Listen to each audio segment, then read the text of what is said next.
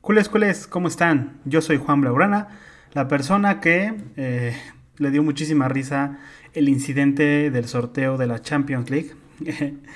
Eh, bueno, cuando estoy grabando este podcast, eh, pasó el incidente hace algunas horas, como ustedes sabrán.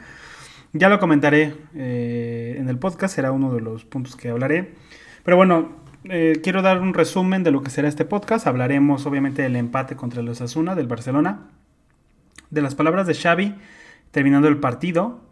Y obviamente, bueno, como ya lo dije, del, sorteo tanto de Champions como de Europa League. Y de una reunión de la cual, eh, bueno, yo me enteré el día de hoy que, tuvo lugar eh, entre Rayola y Laporta. ¿no? Eh, al parecer en el viaje que, que, fue para Pedri para recibir su premio, fue Laporta. Y bueno, el viaje no nada más fue para acompañar a Pedri, sino también para juntarse con Rayola. Entonces, bueno, Tocaremos eh, todos estos puntos y mm, todo esto y mucho más en este episodio de Smart Culé. Arrancamos.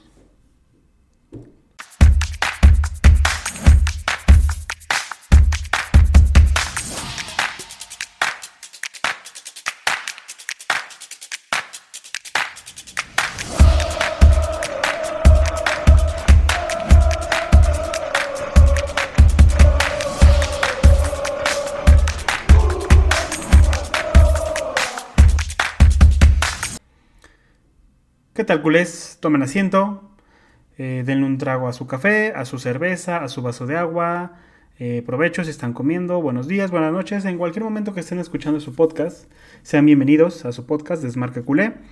Eh, como lo dije en la introducción, hablaremos para empezar de este partido donde el Barcelona perdió una oportunidad más de recortar puntos en la tabla de clasificación. ¿Y por qué lo digo de esta manera? Porque, bueno, tanto el Real Madrid eh, se enfrentó al Atlético de Madrid como el Betis se enfrentó a la Real Sociedad, ¿no? Entonces era un momento oportuno para recortar puntos de la gente de arriba, eh, situación que el Barcelona no aprovechó, no aprovechó y bueno, no aprovechó eh, por varios factores, ¿no? Los cuales me gustaría analizar. Para empezar, quiero mencionar que en el partido contra los Asuna solamente vi a dos jugadores profesionales de fútbol que realmente portaban con orgullo la camiseta y no solo la camiseta y el escudo, sino simplemente su carrera profesional, ¿no? Eran nueve eh, personas ahí trotando en el campo sin actitud, sin determinación, sin hambre, y dos jugadores que se trataron de romper todo para, para obtener el resultado, ¿no? Y en este caso estoy hablando de Abde y de Gaby. Son los que tuvieron un rendimiento aceptable o un buen rendimiento en este partido y los otros nueve jugadores eh, realmente dejan mucho que desear. Eh, yo espero que con el mercado invernal y el mercado del próximo verano eh, sucedan muchos cambios. ya no es un cambio de director técnico, es un cambio de jugadores, es necesario. El Englet se tiene que ir, Umtiti se tiene que ir, Piqué se tiene que ir. bueno, se tiene que plantear si De Jong eh, Ter Stegen y Serginho se tienen que ir. Eh, Dembélé, a mi parecer ya fue demasiado el estar rogando el, hecho de la renovación. Si es una táctica para fichar a otros jugadores, adelante. Pero es un jugador que aunque se le renueve, se tiene que ir. Coutinho se tiene que ir. O sea, son muchos jugadores los que se tienen que ir. Y bueno, aparte tienes muchos jugadores lesionados, ¿no? Pero hay muchos jugadores de esta plantilla que no deben seguir formando parte del club, ya sea en invierno o en verano a más tardar. Eh, eso para empezar, ¿no? Porque bueno, en el anterior podcast ya no pude mencionar un incidente que pasó terminando el partido del, de Bayern Múnich. Eh, la cámara enfocó cómo Lenglet hablaba con Lewandowski y eh, digo, yo sé que eh, es, fútbol, ¿no? O sea, nadie se está muriendo. Hay muchos problemas en el mundo más importantes, o bueno, incluso con importancia que el fútbol. Pero yo creo que en cualquier deporte, y sobre todo de élite que es competitivo, eh, a los jugadores o cualquier eh, deportista le tiene que poner de malas, tiene que enfadarse consigo mismo o con la situación el hecho de perder. Creo que es la forma de ser profesional con tu carrera. En cualquier deporte, ¿eh? no solo fútbol. en hockey, en natación, en cualquier deporte. No he visto a ningún deportista que estuviera peleando por el oro, eh, resignado o riéndose a los segundos después de que no pudo obtener el oro, ¿no? Que obtuvo la plata, que obtuvo el bronce, que también es una medalla, pero eh, no creo que haya estado satisfecho sabiendo que pudiera haber, pudo haber obtenido el oro. Entonces, creo que esto es importante recuperarlo en los, de, en los deportistas que estén en el club, eh, cosa que no sucede en bastantes. El hecho de ver a, Lenglet mm, riéndose con Lewandowski a segundos de terminar el partido, eh, no es el mejor mensaje tanto para los culés, o sea, los aficionados, como para su propia carrera profesional del inglés. ¿no? Yo, yo, o sea, si a mí me ganas en lo que sea y yo no soy un profesional del fútbol de élite, eh, yo me enojo, o sea, porque yo quiero ganar. Y yo esperaría que los jugadores que se dedican a esto y que su objetivo es ganar eh, objetivos individuales y colectivos, se enojen y se molesten cuando queden eliminados de una competición, ¿no? Si fuera un amistoso contra el Bayern Múnich, bueno, ¿no? O sea, a lo mejor podría ser más entendible porque no se está jugando nada. Que incluso, eh, si tú me, pones a competir en algo por más por juego, yo quiero ganar. Entonces, yo creo que esta actitud eh, muchos jugadores del, equipo no la tienen y esa pues no se las puede implementar nadie, ¿no? Ni Xavi, ni Guardiola, ni Dios, ¿no? Si ellos no la tienen, eh, no la van a tener nunca. Entonces yo creo que esto es de las cosas importantes y vitales que debe recuperar en sus jugadores el Barcelona.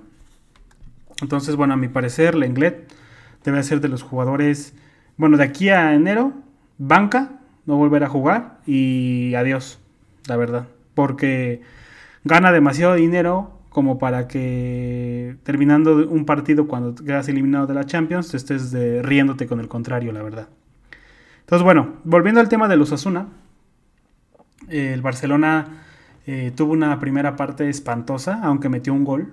Realmente, eh, bueno, en este caso creo que Xavi está en la peor situación posible, porque es un equipo que no cree eh, y que no puede ser. O sea, una, una cosa es que no cree ese es de, un, gran punto en contra que tiene el equipo. No cree mentalmente.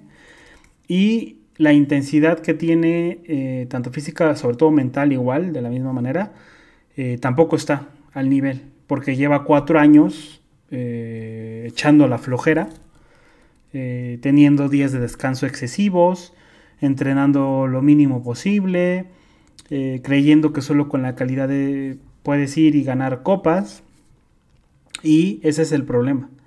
Entonces tiene estas dos cosas juntas, tiene una temporada empezada, dos competiciones prácticamente tiradas a la basura, eh, no, lo, olvidemos, eh, sin margen de reacción. Y hay que recordar una cosa, Xavi es el primer entrenador que llega y que prácticamente tiene una, una plantilla que no, o sea, sí tiene calidad la plantilla, pero no tiene la calidad que tuvo la plantilla que recibió Luis Enrique, o que recibió Guardiola, ¿no? Y eso, quieras que no, cuando tú estás tratando de armar un proyecto deportivo, muchas veces la calidad te saca flote, te saca un partido, te mete un, uno o dos goles y saca los resultados para que tú mientras puedas trabajar. Y actualmente el Barcelona no tiene esta calidad. Y la poca calidad que tiene está en la enfermería, ¿no? Como en el caso de Ansu Fati, Memphis Depay, actualmente que como lo ha estado jugando todo, era, era normal que se rompiera. Eh, bueno, tampoco hemos tenido suerte, ¿no? Como el caso de Kun Agüero, que se dice que en, unos dos días o en un día eh, va a anunciar su retirada. Eh, y demás, ¿no? Braithwaite, que se operó. Luke de Jong, que no nunca debió haberse. Nunca debió haber fichado por el Barcelona. Y demás, ¿no? Ansu Fati, que aún no puede estar recuperado. Dembélé, que sigue siendo ese jugador del cual esperamos mucho, pero al final del día no es nada. Así lo digo de claro. Entonces, mm, creo que hay que ser conscientes de la situación en la que agarra Xavi el equipo. También es un entrenador que agarra el equipo prácticamente cerca de la mitad de temporada. Y de una era post-Messi, ¿no? Que siempre dijimos que la era post-Messi iba a ser complicada. Y bueno, fue más complicada de lo que debió haber sido simplemente porque la anterior directiva no preparó el equipo para que Messi se fuera. y lo único que dejó fue que Messi tapara todos estos baches o hoyos que tenía la barca del Barça. Eh, se imagina que es como una lancha, ¿no? Y Messi iba poniéndoles eh, tapones para que la, barca o la lancha no se hundiera o el barco no se hundiera. Y bueno, en el momento que se fue Messi, empezamos a hacer aguas por todos lados, ¿no? Porque Messi, bueno, tapaba muchas carencias, sobre todo en la liga. Con sus goles, con todo lo que creaba el de juego, eh, sus asistencias, sus regates, su visión de juego, muchas cosas, ¿no? Entonces tú no, tú no preparaste el equipo para que el día que Messi se fuera, eh, bueno, tú tuvieras ya un equipo armado, ¿no? A lo mejor, obviamente, siempre vas a resentir que el mejor jugador de la historia no esté en tu plantilla, pero eh, eso, no, eso no implica que tu equipo no, no sea competitivo, no sea intenso, porque bueno, ya lo hemos visto, ¿no? a lo largo de estos años muchos otros equipos han ganado en el caso del Bayern, por ejemplo, tripletes o han ganado Champions o Liga y Champions y no tienen a Messi.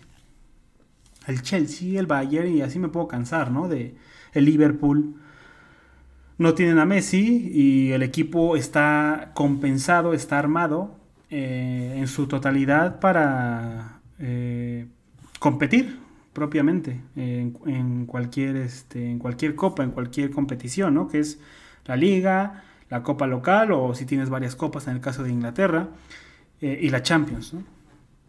Entonces el equipo no está preparado, no, no está ni compensado ni preparado. Se debe de hacer bastantes cambios, no creo que sean uno o dos cambios. Eh, a mi parecer deben ser muchos más, simplemente que en el verano pasado tanto no tenías tiempo de reacción como hiciste bastantes cambios. O sea, también hay que verlo, ¿no? Eh, cambios necesarios incluso económicamente, ¿no? bastantes salidas. Eh, bueno, Griezmann y Messi se fueron porque era insostenible mantener su sueldo. Y ya analizando la situación, la verdad es que no lo culpo, uh, ni a la porta, ni mucho menos. Culpo a la anterior directiva cómo es que terminó el club. Y lo único que queda actualmente es eh, apoyar, aunque sea muy complicado, aunque los partidos no se den, aunque no tengamos suerte, aunque vayamos ganando y nos remonten eh, lo único que podemos hacer es apoyar, ¿no? Como aficionado. Podemos criticar, como ahorita en este caso, yo critico la actitud de 9 de los 11 jugadores que vi en el partido contra los Asuna. Solamente eh, puedo aplaudirles y tener respeto por el partido que tuvieron. Eh, me refiero a respeto deportivamente. El partido que tuvieron Abde y Gaby. Pero de ahí en fuera los otros 9 jugadores y los cambios no hicieron absolutamente nada. O sea, bueno, nada en cuanto a rendimiento, buen rendimiento me refiero. Eh, fue realmente... Eh, bueno, es que es increíble que ni... No puedes decir que la calidad del Elche es mucho mayor que la del Barcelona. O sea, no, no podemos decirlo de esta manera, la verdad. Ni pensar de esta manera. Eh, no podemos decir, ay, que, que el David García o Ezequiel Ávila son mejores que Dembélé eh, o que Nico, no podemos pensar de esa manera. O sea, por ejemplo, contra los Asuna, línea por línea, el equipo tiene más calidad individual. El problema es que no tiene nada de. Ni, ni no tiene ni intensidad ni capacidad competitiva al nivel de élite que debería tener el Barcelona. No sé cuánto tiempo tome en recuperarla. Eh, no sé dónde leí que Luis Enrique había dicho unas declaraciones que dijo que Xavi iba a tomar menos tiempo de lo que nosotros pensamos. Ojalá Luis Enrique tengas eh, la razón, la verdad, porque me preocupa bastante eh, el equipo. O sea, yo voy a apoyar al Barcelona incluso si baja a segunda división, ¿no? Pero no es algo que me gustaría no es algo que me gustaría ver a mi equipo eh, irse completamente al, barranco, la verdad. Este, y bueno, aquí estoy viendo la alineación. Solamente me quedo con Abde y con Gaby. Pero ahí en fuera, Frankie de Jong, Luke de Jong, Dembélé, Busquets. Bueno, también con Busquets. También. Tres, tres jugadores. Ocho jugadores no. Frankie de Jong, Dembélé, Nico González, Araujo, Piqué, Umtiti, Ter Stegen y Luke de Jong dieron un rendimiento eh, tan pobre, de verdad tan pobre, eh, que bueno, es, de, pensar. ¿eh? es realmente de, analizar. Pero bueno. Eh, realmente lo preocupante es cómo, bueno, el trabajo que le cuesta al equipo generar una ocasión clara de gol. Ya no que la meta, que ese es otro rollo, que también es un, es un tema que tiene actualmente el equipo, sino el hecho de, tener una ocasión clara. O sea, no que, tengas a dos defensores, tres defensores encima, sino clara, clara, clara, que eh, simplemente porque tu tiro falló no la metiste. Eh, creo que eso es eh, muy importante. Y bueno, otros aspectos que ya he comentado en mi podcast, ¿no? Que, que no saben eh, entender y, analizar los, momentos y las fases del partido, ¿no? Defender, este, saber cómo defender con, con la pelota. Por eso el, el, Osasuna nos metió el segundo gol. Porque les, les dimos prácticamente la posesión y estuvieron atacando, atacando, atacando, hasta que obviamente pues el, Barcelona no está, no está, diseñado para defender en, bloque bajo, en su área. Este, así no es como juega el Barcelona. El Barcelona necesita la pelota, necesita sacarlos de, su área y controlar ya sea en media cancha o en campo contrario. así es como debe defender el Barcelona. Igual posesiones horizontales, como quieras, ¿no? pero teniendo la pelota. Y es algo que actualmente el equipo no tiene no tiene y bueno, va a costar recuperar porque son muchas cosas las que hay que recuperar. Hay que recuperar intensidad, hay que recuperar trabajo, profesionalismo, actitud, confianza. Son muchas, muchas cosas que el equipo, automatismos como equipo, eh, saber qué hacer, en qué momento, entender los partidos. Eh, son muchas, muchas cosas que veo que le faltan al equipo y que bueno, Xavi ya ha mencionado en todas sus ruedas de prensa. Eh, bueno, me, quiero centrar en unas palabras que dijo, eh, en, bueno, terminando el partido contra los Asuna, en el cual dijo, eh, y cito, ¿no? Que, que era una buena noticia. Dice, bueno, tal cual sus palabras, debemos exigirnos más. Es una buena noticia que Gaby y Abde jueguen así, de esta manera, como ya mencioné, pero también es una mala, es una mala noticia. ¿Y qué, qué, quiere decir Xavi con esto? Eh, pues es claro, ¿no? que el, peso del equipo, la responsabilidad del equipo no puede recaer en dos niños. O sea, niños es como una expresión, simplemente porque son unos jugadores de 19, de 18 años, de 19 años, y no puedes tener la responsabilidad de un club de esta magnitud a estos dos niños, chavales, eh, jóvenes. Simplemente no, no puede ser. O sea, pueden brillar y ayudar a los demás jugadores que ya tienen más de 22, 23, 24 años, claro, ¿no? Pero no puede ser que ellos, en ellos recaiga toda la responsabilidad. Y eso es, una mala noticia, claro que sí. Porque estamos hablando que eh, todos los demás jugadores del equipo, en su mayoría, están hundidos en alguna parte, ¿no? Sobre todo en la confianza y en la actitud, que es lo más importante, ¿no? O en la vida, si no tienes confianza en ti mismo, no puedes confiar en los demás. Y si no tienes confianza en ti mismo ni en los demás, no puedes tener actitud. Entonces es todo un círculo vicioso.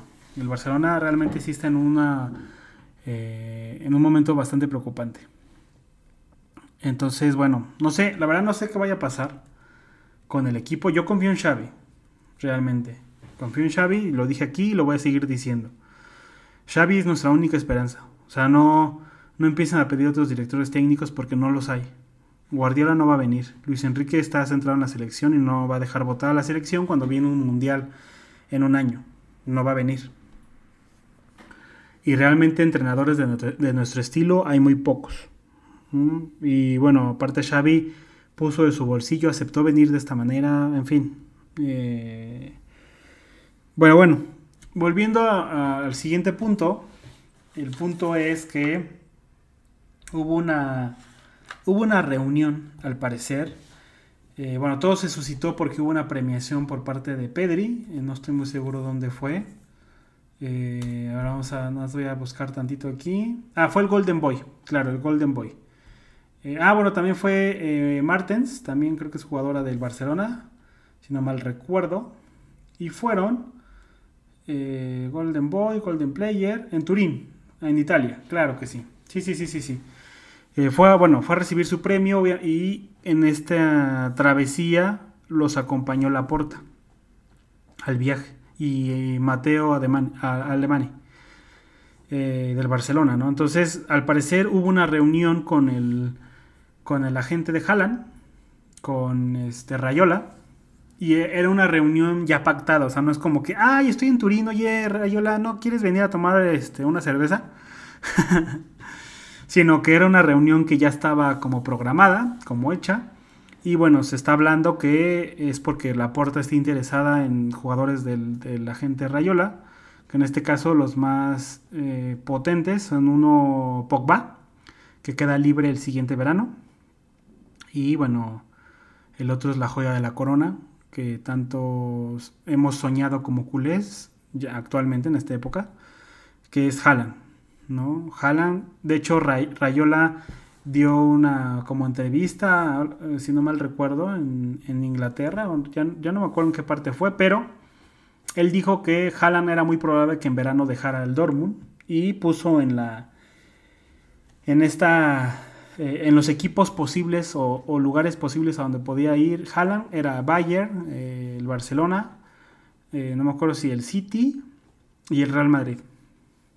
Entonces, pues para todos estos eh, gurús que creen que saben todo de economía y de la economía de un club que no dirigen, eh, no sé por qué Rayola puso al Barça en ese en, en estos nombres, ¿eh? si realmente el Barça no tuviera ninguna opción, ¿no? No tiene sentido.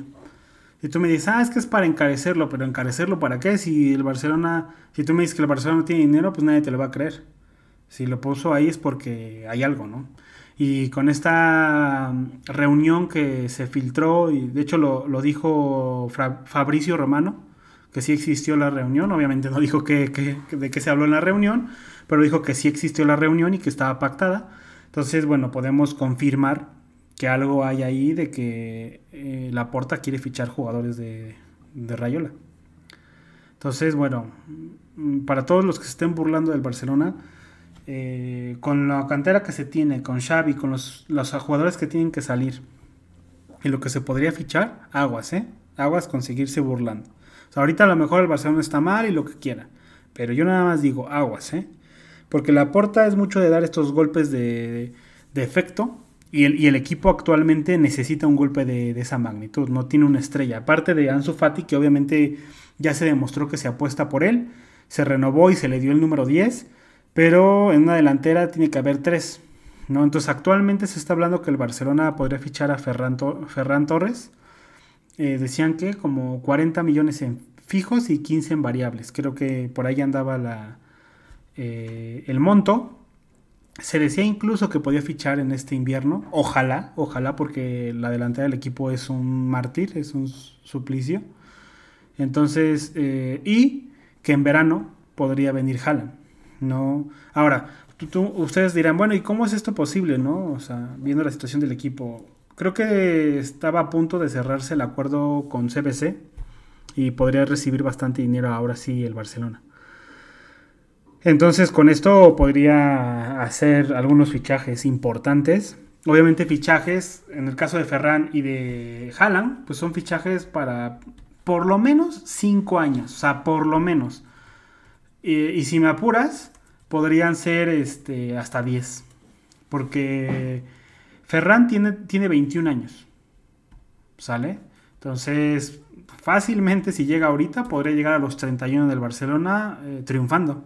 O sea, así tal cual, ¿no? Luego, Haaland tiene... Ah, pues también tiene 21, si no mal recuerdo. Sí, 21 años tiene Haaland. Igualito que Ferran. Y bueno, en el caso de, de Ansu, o sea, yo espero que Ansu se pueda recuperar, se le está dando eh, actualmente ahora sí el tiempo necesario. Y Ansu tiene 19 años. Entonces, si tú tienes una delantera titular a un Ansu, Haaland y Ferran, eh, es una delantera titular para de aquí a 10 años, si las lesiones lo respetan a los tres, ¿no? Entonces, eh, creo que es importantísimo. También yo creo que, bueno, en cuanto al, equipo, eh, no sé, habría que ver si Alba eh, todavía está en condiciones, sobre todo mental, porque las declaraciones o las filtraciones que se han hecho de Alba dejan mucho que desear. y creo que en el lateral zurdo vamos eh, bastante diezmados. Valde al parecer está muy joven y aún no, parece que Xavi aún no confía en él. También no sé si por la situación del equipo, ¿no? Que, que no, o sea, pues sí, yo creo que no es una situación propicia para que un jugador empiece a debutar y tener más minutos en primera división, ¿no? Creo que no es lo, correcto y yo creo que por eso lo hace Xavi, o sea, los, está protegiendo a ciertos jugadores. Entonces, em, no lo sé, a lo mejor lo, ideal también podría ser fichar a un lateral zurdo y alguien o, un plan que, se pueda hacer para ver si un jugador o de casa o de afuera que pudiera pues irle dando relevo a Busquets. Porque al parecer De Jong no va a ser y Nico tampoco. O, en su caso, elegir a uno de los dos, De Jong o, o, Nico, y empezar a enseñarles esa posición de medio centro defensivo, que es importantísima. Entonces, bueno, no sé qué vaya a suceder. Eh, yo la verdad es que no me quiero ilusionar todavía con fichajes, pero eh, bueno, se ha dicho y han dicho tanto Laporta como sus directivos que el Barcelona puede y va a fichar en, invierno, en, tanto en invierno como en verano. Eh, no sé quién vaya a llegar, han, se han, salido muchos nombres. Ojalá, yo pongo pues, toda la confianza tanto en Xavi como en Laporta. Bueno, en, la cuestión de Laporta en cuanto al dinero ah, y el convencimiento de los jugadores y en Xavi, ¿no? Si la puerta llega y te dice, bueno, tengo estas cuatro opciones, solo se pueden fichar a dos, bueno, y que Xavi decida y, ah, bueno, yo quiero estos dos, ¿no? Vayan por estos dos. Ah, pues perfecto. Entonces confío plenamente en, estos, eh, en este equipo y, espero que más pronto que tarde el equipo pueda, pueda eh, principalmente ser competitivo para empezar, ¿no? Ya después hablaremos de que sean excelentes y puedan empezar a ganar títulos. Pero para empezar, que uno pueda ver el partido y, sepa y no tenga el miedo de que vamos 1-0, 2-0 y que en cualquier momento nos van a, empatar o dar la vuelta al marcador. Creo que eso es importantísimo. Y actualmente no lo, no lo siento así, o sea, el equipo puede ir ganando 2-0 y yo tengo miedo de que nos, nos metan dos goles en menos de 5 minutos. Y creo que, bueno, como yo, está cualquier aficionado actualmente al Barcelona. Entonces, bueno, a ver, a ver qué, sucede. El siguiente punto que quiero comentar, que me da mucha risa, fue el sorteo de la Champions, que obviamente, bueno, el Barça no está en, este sorteo y en eso me... En, parte me, pone triste, pero en parte no, porque entiendo cómo está el club. Pero lo importante de aquí del, del sorteo es, pues, la porquería o la vergüenza que pasó la UEFA en cómo se equivocó con las bolas. Y ahí es donde podemos confirmar que en anteriores eh, entregas de la Champions pudo haber sido amañado cualquier, cualquier sorteo, como se estuvo diciendo y como se decía hace 10 años, sobre todo con el Real Madrid. Pero eh, bueno, hubo un error aquí en las bolas y un enfrentamiento salió. No me acuerdo si era Manchester United contra Villarreal y eso no podía suceder porque estuvieron en la fase de grupos y se tuvo que repetir todo el, todo el sorteo de la Champions. Y aquí es donde se nota que, bueno, ya el Madrid ya no es amigo de la UEFA actualmente. Antes sí lo era.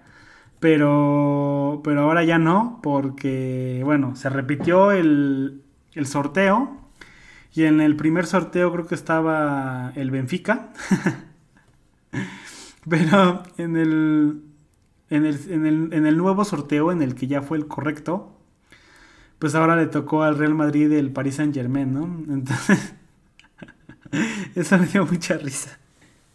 Porque todos los, los madridistas estaban súper felices de que de que este, pues les había tocado el Benfica y no sé qué, y ya siempre están tan acostumbrados a que les toque uno fácil que este, ahora se quejan, ¿no? De que no, oye, pero si cuando pasó el, la, el cruce del Real Madrid, el sorteo no estaba ahí todavía mañado, tienes que dejar ese partido, y obviamente lo correcto es que si, si hubo un error, se tiene que repetir completo, no, no puedes repetirlo por partes.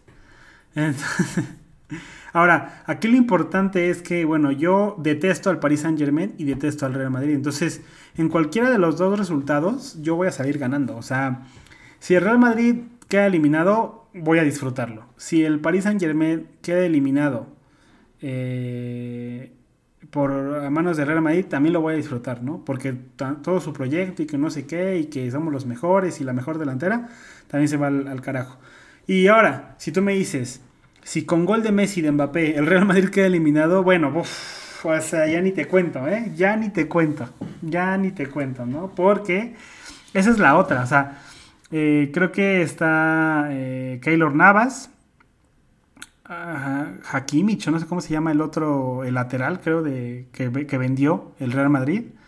Y eh, obviamente Mbappé, que dicen que ya prácticamente está hecho con el Madrid para la siguiente temporada, ¿no? Entonces, es increíble que vamos a ver a Ramos, a Keylor, a Mbappé y a este lateral contra el Real Madrid, ¿no? Eso va a ser impresionante. Aparte, eh, yo voy a disfrutar este partido y no porque le vaya a ninguno de los equipos, insisto, los detesto los dos, pero es ese morbo, ¿no? De, bueno, la delantera del París quiere demostrar, ¿no? Que sí puede ser como la MCN en su momento, teniendo a Neymar, a Messi, obviamente ahora en lugar de Suárez, a Mbappé.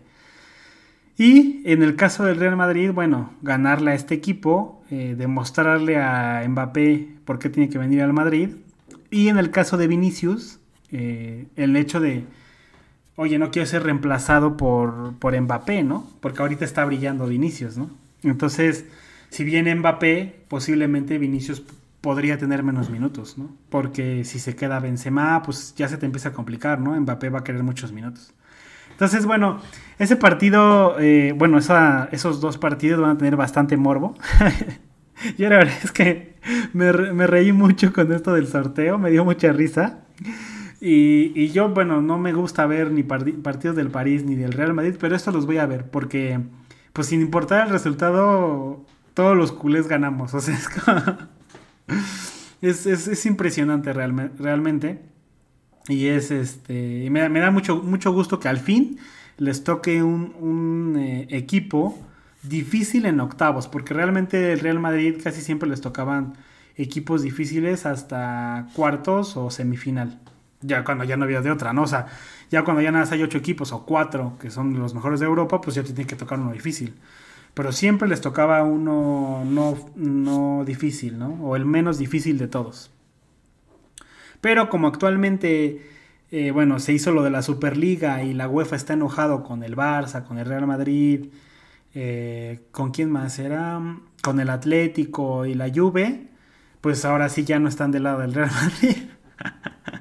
Pero bueno, eso fue la parte del sorteo de la, de la Champions. Y hablando de, de la Europa, Europa League, eh, bueno, ahí parece que, bueno, Insisto, yo creo que tiene que ver igual, ¿no? Con lo mismo de que no caímos en gracia de la, de la UEFA. Nos tiene que tocar siempre el más difícil. O sea, en cualquier eh, sorteo, al Barcelona siempre le toca el más difícil. En este caso nos tocó el, Napoli, ¿no? Que creo que, o a mi parecer, es uno de los equipos más complicados que nos pudo haber tocado. En fin, de la parte de Europa League, no sé, no sé si sea. Muchos dicen que no, pues que el Barcelona se tiene que centrar en, Europa League y que es la única manera de en esta temporada de acceder a la Champions, la siguiente ganándola, obviamente la Europa League. Y yo a todos estos este, visionarios les preguntaría, ¿cómo crees que vamos a ganar la Europa League si el Barcelona puede ganarle a unos a zona? o sea, es así de sencillo. El Barcelona solo está bien si tiene regularidad. Entonces la única manera de pelear eh, para estar entre los cuatro primeros y de tener alguna oportunidad de ganar la Europa League es centrarse en la liga. No hay más. O sea, alcanzando el nivel necesario en la liga e incluso, aunque perdiera la Europa League, estoy seguro que se puede asegurar eh, estar dentro de los cuatro primeros porque muchos de los equipos que están arriba de ti están en Champions o en Europa League. Y si ellos se quieren centrar en ganar estas competiciones, es muy posible que el, siguiente año o el siguiente semestre de la temporada se dejen bastantes puntos por querer eh, ganar partidos de Europa o de Champions League. Y es cuando el Barcelona Eh, yo, yo, tengo la esperanza que ya para entonces recuperen muchos jugadores. Eh, este equipo genere más confianza a nivel competitivo, tanto físico como mentalmente. Y Xavi logra implantar más su idea y por ahí de finales de enero, inicios de febrero, estemos viendo un mejor Barcelona. En el cual pueda remontar bastantes puntos en la liga. No estoy diciendo que ganar, porque eso no podemos hablar de eso, sino, sino primero centrarnos en estar dentro de los cuatro primeros. Pero lo que sí podemos pensar es en precisamente estar eh, dentro de los cuatro primeros de, la liga, ¿no? Para poder asegurar estar en Champions, ¿no? Y empezar a tener una regularidad que el Barcelona no tiene. El Barcelona, y para todos estos visionarios, entiéndanlo, el Barcelona no es el Real Madrid que puede estar eh, asquerosamente en la liga y luego ir a, a la Champions, tener uno, dos, tres, cuatro partidos buenos y llegar a la final. El Barcelona no es así. El Barcelona, si no está bien de manera general, eh, se nota por todos lados. Ya lo vimos en la Champions. Entonces, aguas.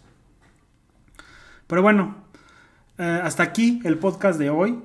Eh, estoy grabando esto un lunes y el día de mañana el Barcelona tendrá un amistoso contra Boca Juniors, donde seguramente debutará Dani Alves. Y bueno, ya veremos qué cosas puede probar Xavi en este partido, cómo, cómo está Dani, Alves físicamente. Y lo comentaremos, haré un podcast después de este partido. No, yo creo que, no sé si mañana mismo o el miércoles estará este podcast. También a ver qué más noticias salen. Previo al partido del fin de semana, si no mal recuerdo, del, Barcelona.